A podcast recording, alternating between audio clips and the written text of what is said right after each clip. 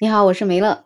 三八妇女节到了，首先呢，就祝所有的女性朋友们节日快乐。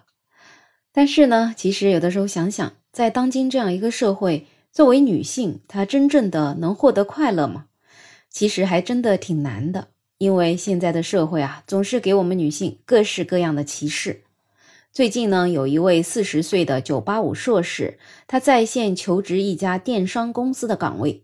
没想到对方的人事直接说年龄不合适，而且呢，当这位求职的九八五硕士问这位人事说：“你也会到四十岁，那么你到这个年龄会自动离职吗？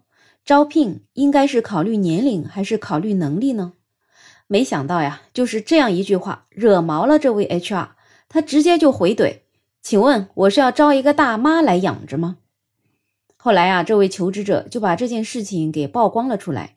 因为呢，他觉得这是一种歧视，他就呼吁社会对四十岁以上找工作的人能够宽容一点，不要戴着有色眼镜看人。其实四十岁的人也会努力的去工作，不会比二三十岁的人差。那么我们就先说说这位 HR 吧。现在啊，很多企业真的是个人呢，他就能做 HR，所以就导致了我们经常听到各种针对 HR 吐槽的事儿。因为很多企业根本就没有理解 HR 人力资源的意思，资源嘛，其实就是能给我们带来潜在的价值的这种物资或者是人。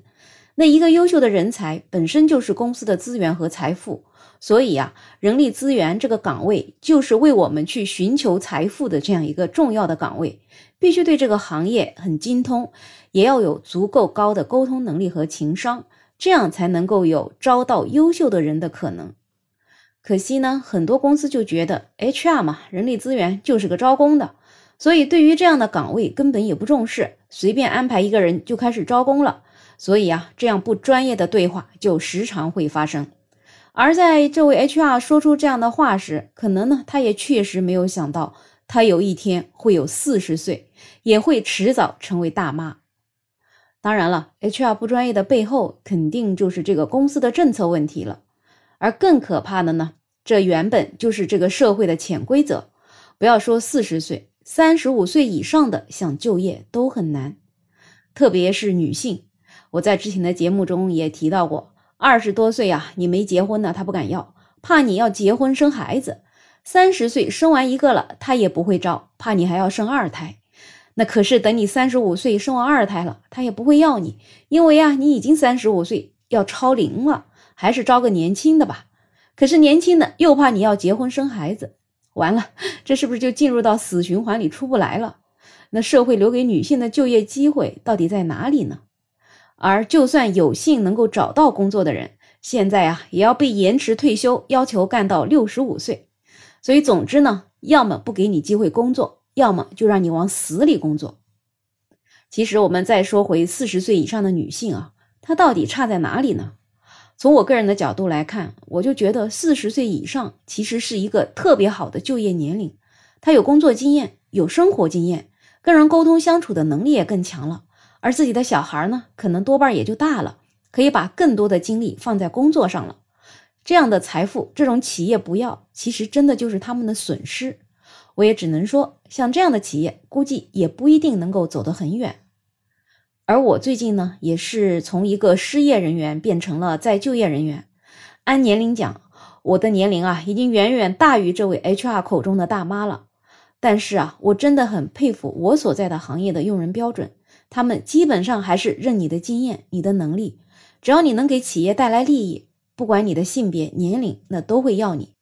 而确实，按照我现在的年龄啊，我觉得也完全可以再工作十五到二十年。毕竟有专家也说过嘛。六十岁以上还是中年人呢，所以啊，我只能说我是比较幸运的，可能我就业的这个行业还是不错的。如果按照我们社会对于性别年龄的歧视标准的话，那我估计我这辈子也别想再就业了。所以呢，对于这种歧视，有网友就呼吁啊，如果这样的局面再不改变，那就不如把延迟退休改成提前退休吧。所有四十岁以上的人，干脆就直接退休。这样呢，也不用一直在外面蹦跶，扰乱招聘市场了。我觉得呀，这倒也是一个能够降低失业率的好办法。大家都退休了，那这失业率不也就降下去了吗？同时，没准还能提高生育率呢。你四十岁退休在家了，年纪轻轻的也没什么事儿干，说不定就有时间和精力多去孕育一个小孩了。你说这样的事儿美不美？可能确实挺美的，不过呢，也就是个美梦吧。那不管怎么样，还是再祝一下所有的女性朋友们妇女节快乐！我们一起携起手来，努力争取改变这个糟糕的世界。好了，不知道你有任何想法呢？欢迎在评论区留言，也欢迎订阅、点赞、收藏我的专辑。没有想法，想加入听友群的朋友可以加我。没有想法的拼音再加上二零二零，我是梅乐，我们下期再见。